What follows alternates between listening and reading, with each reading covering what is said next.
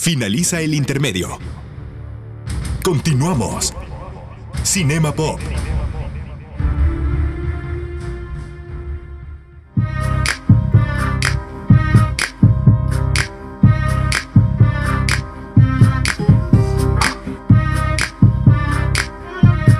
Señoras y señores, ya estamos de regreso en Cinema Pop, aquí en Radio Mujer 92.7 de FM. Y contento de estar platicando con ustedes. Eh, les recuerdo, please, que nos sigan en nuestras redes sociales. A mí, Naum Androide, me encuentras en Instagram, así como Naum Androide. Es N-A-H-U-M. Android. Y también nos encuentras en eh, TikTok y en Facebook como Cinema Pop. Me encantaría que nos contactáramos por ahí porque ahí si me, tú me mandas un mensajito, me dices qué es lo que quieres ver, de qué quieres que hablemos aquí, pues bueno, se hace posible y lo hacemos. Estamos en mayor comunicación. Pero bueno, el día de hoy les quiero hablar acerca de algo que en mi juventud yo utilizaba muchísimo y, y creo que hasta la fecha también a veces lo llego a utilizar, aunque ahorita ya con ciertas tecnologías que hay o ciertos mm, intereses por parte de ciertos estudios, ya no lo utilizo tanto, pero todavía utiliza. Y esto es de la emulación, de los emuladores. Los emuladores es algo que que en su momento jugaba muchísimo. Yo utilizaba muchísimo de esos emuladores y me encantaba poder eh, utilizar especialmente uno que se llamaba el ZSNES, que era para emular en los videojuegos de eh, Super Nintendo en mi computadora. Pero a ver, vamos primero a explicar qué es un emulador. Un emulador de consola es un programa informático de computadora o algún otro dispositivo de computación que es capaz de emular, o sea, como tratar de comportarse como una videoconsola, bien ya sea casera o portátil, de modo que la computadora puede ser utilizada para jugar videojuegos que fueron creados para esa consola o desarrollar juegos para la misma. Muchas herramientas son utilizadas para traducir juegos en otros idiomas, modificar juegos existentes, hacerles un hack por ahí, desarrollar juegos de demostración y bueno, más cosas. Los emuladores de consola pueden además ser utilizados entre consolas, haciendo que una consola de un videojuego moderna pueda emular a una máquina mucho más antigua, que es lo que hacíamos con este SZ o SNES con el que jugábamos, que era bastante bueno. Ahora, a ver, ahí les va algo también importante. ¿La emulación es algo, algo legal o no? Pues todo empezó con un montón de trucos de códigos de RAM y los modders y los jugadores más espabilados fueron capaces de programar rutinas y palabras mágicas. Pero, ¿esto es piratería encubierta? Pues bueno, como apunta un profesor, Benjamin Farran, profesor de Derecho de la Propiedad Intelectual, la emulación es la forma de adulación más sincera. Pero entonces, ¿por qué para algunos editores como Nintendo les tiene tanta manía esta práctica? Analicemos un poquito las leyes. Lo que dice la ley es lo siguiente. A priori, la ley es clara. Sin la autorización expresa del poseedor de los derechos de autor, esta es una práctica ilegal. Y por digo a priori porque aún debemos definir ilegal y la propiedad intelectual. ¿Qué es la propiedad intelectual? Es el bien intangible, el valor de algo que cultural que igual que un producto físico posee un reconocimiento asociado a su autor conceptual, un derecho moral y natural que todos los ciudadanos podemos tener. O sea, es algo que en teoría debe estar protegido. Y es ilegal, algo que no está permitido eh, por la ley, es algo que es ilegal. Pues bueno, vamos por parte. Los emuladores son legales también son creaciones de personas casi siempre recurriendo al open source y de hecho la réplica y distribución como fórmula. Todo emulador es legal ya que son meras herramientas para reproducir e implementar código. En ningún caso se ha de replicar y usar el código de las consolas de juegos originales. Esto es el emulador, o sea, hace el software que utilizas para emular los juegos antes de jugarlos. El juego software que abres para que lo emule, en teoría es, es algo legal. Emulador R es algo legal siempre y cuando no utilice nada del código original de los videojuegos. Otra cosa son las ROM de los juegos. Este fichero digital se obtiene mediante ingeniería inversa y necesita de una BIOS y un firmware estable para poder ejecutar el juego. Escribir ese firmware es legal, pero si la ROM por parte de un archivo original, no ya que está protegida con copyright. Y si somos los dueños de ese juego y tenemos una consola original con la que testear, entonces sí. es algo súper complejo. En resumen, a ver, distribuir monetizado o no, estas room sí es ilegal, ya que se comete un delito contra la propiedad intelectual. Si hay lucro y exportación, estamos hablando hacia un doble delito.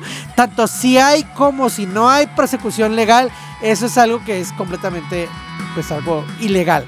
El usuario solo puede salvaguardar y usar su copia como apoyo complementario para uso privado. Por ejemplo, el derecho, eh, por ejemplo, podrías tener tu copia de los juegos de Nintendo Switch y no quieres desgastarlo, entonces utilizas el nuevo apartito que está para poder emularlos, pero es tu propia copia legal de tu juego. En dado caso, pues está haciendo algo legal. Pero si no lo, si no lo haces de esa copia y todo lo bajas desde internet, de otro lado, en teoría es ilegal. Es algo un poquitito, un poquitito, un poquitito este, complicado de ahí. Pero bueno, esa es la primera parte que cubre los emuladores. Ahora, ¿de dónde nace esta parte de los emuladores? Un emulador de consola se usaba ocasionalmente por los primeros desarrolladores de consolas en los años 1980 para permitir que los juegos de otros hardware pudieran ejecutarse en los dispositivos de los mismos, lo que siempre ha desmejorado la calidad de imagen de los juegos reales. O sea, básicamente los juegos de otros hardware los pasaba, era como hacer como una, un port, por decir así. No, no tal cual, porque un port de un juego es mucho más complejo, pero por decirlo así. Los Atari fueron fácilmente las consolas más populares y extendidas de la primera generación y muchos desarrolladores eran compatibles con la vasta biblioteca de juegos. Muchos, muchos, muchos eran compatibles con estos juegos de esta parte de reclamo comercial. Y por ejemplo, la ColecoVision de Coleco permitía jugar juegos de la propia Atari 2600 eh, mediante periféricos añadidos para permitir jugar con los cartuchos del Atari 2600 y la Atari 7800, eh, que incluye esa funcionalidad directamente en la consola. Generalmente la emulación fue conseguida a través de hardware, a diferencia de una emulación actual que se hace eh, por medio totalmente de software. Ahora, para mediados de los 90, los ordenadores habían progresado hasta el punto donde era técnicamente factible reproducir el comportamiento de algunas consolas anteriores completamente por software y comenzaron a aparecer los primeros emuladores de videoconsolas no autorizados, sin ánimos de lucro. Yo me acuerdo que jugaba varios de ellos y, pero creo que lo que primerito que traté de jugar era los juegos de Nintendo, los juegos de, Super Nintendo o algunas otras consolas como Virtual algo eh, que, que van apareciendo por ahí. Pero no, no me metí mucho en esta que era la, emulación del mame, así se llama, no, no es como decir una grosería, es el mame, así llamaban esas consolas, sí, o las consolas que eran como de recreativas, de las de eran de monedas. No me metí mucho en eso, sirva bien en las consolas que ya jugaba como el Super Nintendo. En estos momentos, este, en estos momentos ya eh, aparecían estos primeros programas que eran a menudo incompletos, solo emulaban parcialmente un sistema dado y, disparaban mensajes anticopias en algunos juegos y solían contener errores de programación o bugs. Como pocos fabricantes habían publicado alguna vez especificaciones técnicas para su hardware, fueron los programadores aficionados y desarrolladores los primeros en deducir el funcionamiento exacto de una consola mediante ingeniería inversa. Las consolas de Nintendo tendieron a ser las más comunes eh, estudiadas y los primeros emuladores más avanzados tendieron a reproducir los funcionamientos del sistema de Nintendo Entertainment System y el sistema del Super Nintendo. Programas como iNES este, o Virtual NES, Virtual Game Boy, eh, Paso Fami, Paso Fami Super NES, ZSNES, BSMC eran los emuladores de consolas más populares en esta era. En abril de 1997, Bluetooth Software liberó la versión 0.2 de Nesticle. Una publicación no anunciada e inesperada de Nesticle impresionó a la comunidad de emulación de la consola, haciendo naciente su facilidad de empleo y que no rivalizaba con la compatibilidad de imágenes ROM de Nintendo. Es decir, podían utilizarse casi cualquiera y podías jugarlo en cualquier momento. Mientras las computadoras continuaron avanzando y los diseñadores aumentaron su, eh, perspicacia, en el lapso de tiempo de la puesta en venta de una consola y su emulación existía, eh, pues comenzó a disminuir como alrededor de meses, o sea, ya eran meses en los que, ¡tas! Ya tienen la consola con los nuevos juegos y ¡paf! aparecía ya la parte eh, que se podía emular. A lo mejor no al, al 100%, pero ya podías tenerla. Ahorita le vamos a parar hasta aquí. Regresando del corte comercial, vamos a hablar un poquito más acerca de esta emulación y del sistema de ROMs. Pero me encantaría que me mandaras un mensaje a Instagram, como me encuentras como Naum Androide. Y me encantaría saber si tú jugabas estos juegos emuladores y qué opinas tú acerca de los emuladores, si lo ves algo factible. Bueno, regresamos después de cortecito comercial aquí en Cinema Pop, en Radio Mujer 92.7 de FM.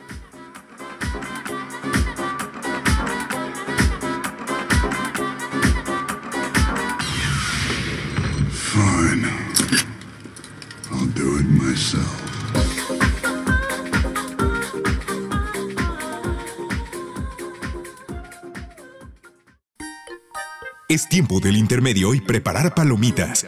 Regresamos. Cinema Pop.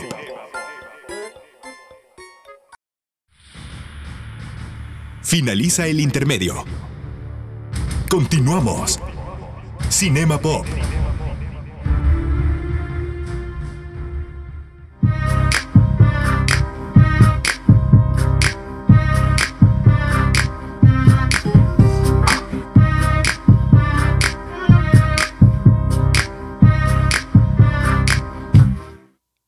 Estamos de regreso aquí en Cinema Pop en Radio Mujer 92.7 de FM y estamos hablando acerca de los emuladores. Por ahí me mandaba un mensaje el señor Franco Dior dice que él una de los jugadores que más de las cosas que más jugaba en los emuladores es Metal Slug. Sí, yo también fíjate que ahorita me acordé, sí es cierto, Metal Slug es una cosa que también me gustaba eh, instalarla como emulador, aunque eso no lo hice en, una PC, eso ya lo hice en el PSP, me gusta emularlo, aunque salieron los juegos de Metal Slug para el PSP y eh, pues ahí los jugaba también. Por ahí también eh, Angie nos dice que ella le gustaba jugar en la computadora y le gustaba jugar los juegos de Donkey Kong Country en emulación. Y que ella cree que mientras eh, no esté haciendo un daño, pues no, no tiene por qué haber algún problema. Pues bueno, ese es nuestro pensamiento, pero a veces Nintendo piensa, especialmente Nintendo piensa algo muy distinto acerca de la emulación, ¿no? Hay gente que pues, sí le agrada la, la emulación, hay compañías que dicen, pues no tengo problema porque no voy a hacer nada con esa franquicia, pero Nintendo dice, no, es dinero que estoy perdiendo, así es que, ni modo, ni modo. Pero bueno, eso es parte de los comentarios que nos estaban llegando. Manda tu mensajito ahí a Instagram. Me encuentras como Naum Androide, N-A-H-U-M Androide, que te estaré leyendo. Ah, mira, mercado llegó tu mensaje acerca de Roberto que dice: A mí me gustaban las emulaciones y yo ya comencé a emular en, en consolas. Eh, ah, mira qué chido. Yo también en las consolas también eh, me gustaba instalar. A mí el PlayStation 3 me encantaba cómo corrían los, los juegos de Nintendo. Pero bueno, él me dice que por este lado que actualmente le gusta jugar en consolas de emulaciones y que tiene un Nintendo Switch con magia donde emula varias consolas. Yo también lo tengo con magia, fíjate, lo tengo en la partición normal y lo tengo con magia y me gusta jugar, me gusta comprar los juegos originales, pero también cosas que, que son como las emulaciones me encantan. A mí me encanta poder modificar un poquito las consolas, meternos un poquito con eso y, me fascina. Gracias por tu, por tu mensajito. Pero bueno, a ver, vamos hablando un poquito más acerca de esto que son las emulaciones.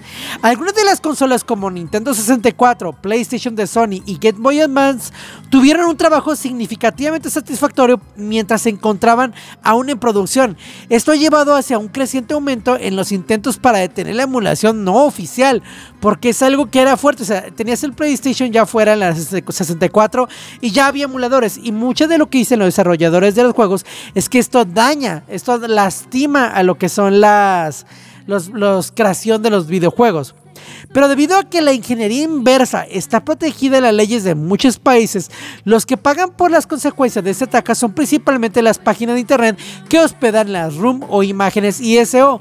Muchos sitios han sido forzados a cerrar bajo amenaza de una acción legal. Por otro lado, los diseñadores comerciales han comenzado una vez más a utilizar la emulación como maneras de revender sus viejos juegos en nuevas consolas. Algunos ejemplos pueden ser Square CO, ahora Square Enix, con sus múltiples relanzamientos de títulos de Final Fantasy en PlayStation, las colecciones de Sega, de los juegos de Sonic, las colecciones de Capcom, los juegos de Mega Man para Nintendo GameCube, PlayStation 2 o Xbox, que inclusive en Nintendo Switch tienes esta parte de, en el online que tienes acceso a varios de los juegos que salían en Nintendo, eh, Nintendo, SNES, Game Boy y los puedes jugar desde ahí. Y los emuladores ejecutan ROM. ¿Qué es una ROM?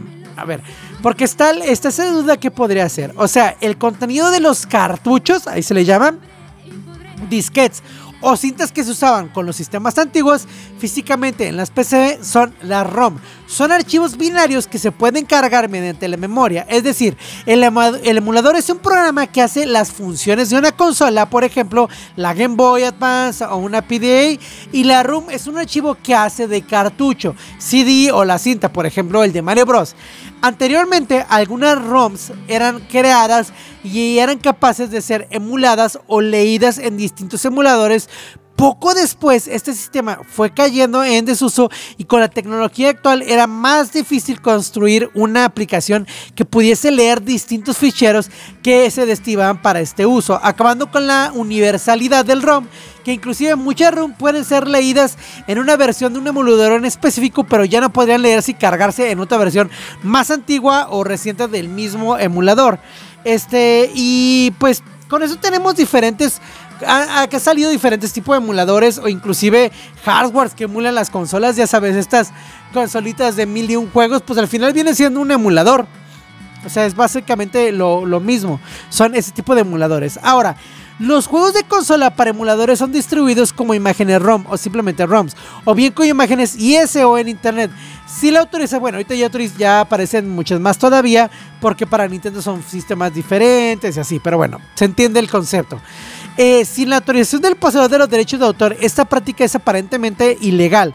Aunque unos muy pocos poseedores de los derechos de autor parecen ocuparse de los juegos antiguos, muchos propietarios de los derechos han muerto y unos pocos propietarios de estos derechos incluso han liberado sus videojuegos y demos gratis, incluso como software libre. Esta ilegalidad es también controvertida para los videojugadores más antiguos o también llamados jugadores de la vieja escuela.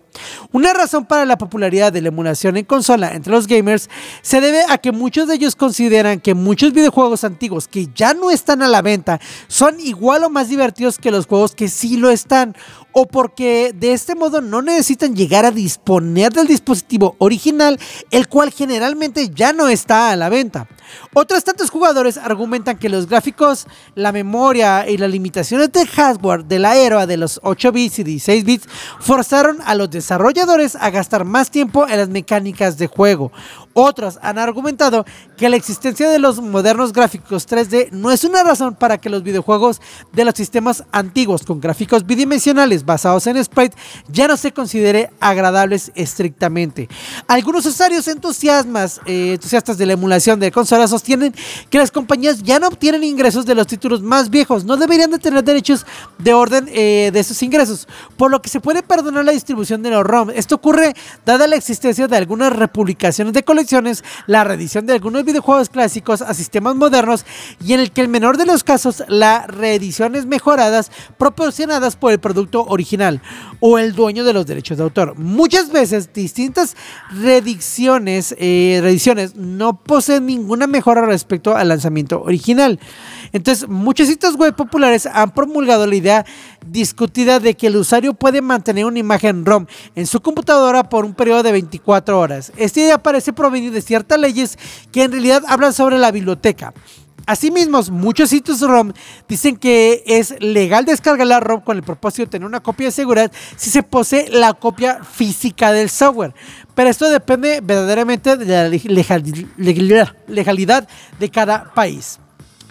Para los sistemas más recientes, los propietarios de los derechos de autor han sido generalmente más agresivos en proteger sus derechos de copias, como la creación de ciertos métodos anticopias y han realizado acciones legales tales como que se, eh, un buen sitio de web se tumben con las imágenes ROM, hayan sido cerrados completamente bajo la amenaza de una acción legal o que tengan bloqueadas toda la ROM de cierto fabricante. Por ejemplo, Nintendo. Nintendo bloqueó todo su contenido de muchos sitios que ofrecían ROMs e imágenes ISO.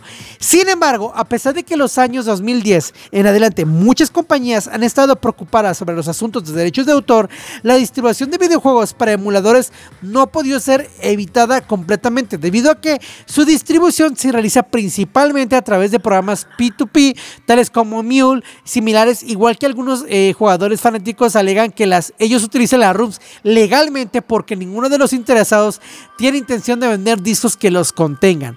Yo creo que si las compañías quisieran pelear más con eso y ven que hay un hambre por las personas en tratar de jugarlos, pues poder ofrecerlos como parte extra en un contenido online como lo que está haciendo Nintendo, eh, creo que puede funcionar para que la gente eh, deje de emularlos de manera pirata posiblemente y pues se pase a la parte legal que ellos deciden.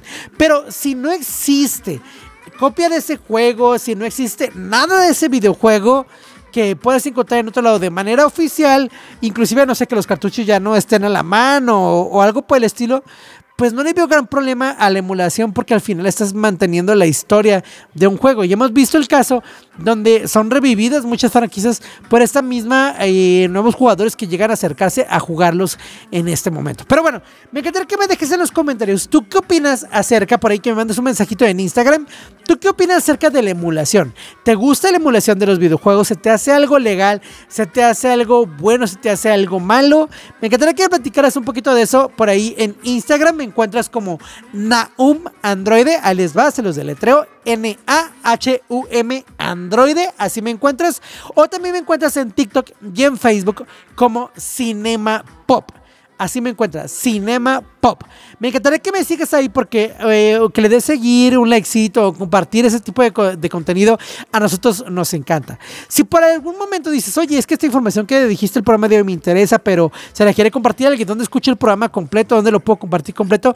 Nos encuentras en Spotify de- terminando el programa, se sube a todas las plataformas de podcast. Nos encuentras como Spotify y ahí eh, nos encuentras como Cinema Pop. Así en Spotify, Cinema Pop, Android Pop. Ahí nos encuentras. Y por ahí tengo mi página también que se llama naum.mx y ahí tengo un playlist también donde tengo eh, todos los episodios del podcast donde también te dirigen directamente a lo que es este Spotify y ahí nos puedes encontrar. Así, naum.mx, N-A-H-U-M.mx. Y también te puedes poner en contacto conmigo de alguna manera. Pero bueno, nosotros continuamos después de este cortecito comercial. Regresamos en esto que es Cinema Pop aquí en Radio Mujer 92.7 de No le cambies. Es tiempo del intermedio y preparar palomitas. Regresamos. Cinema Pop.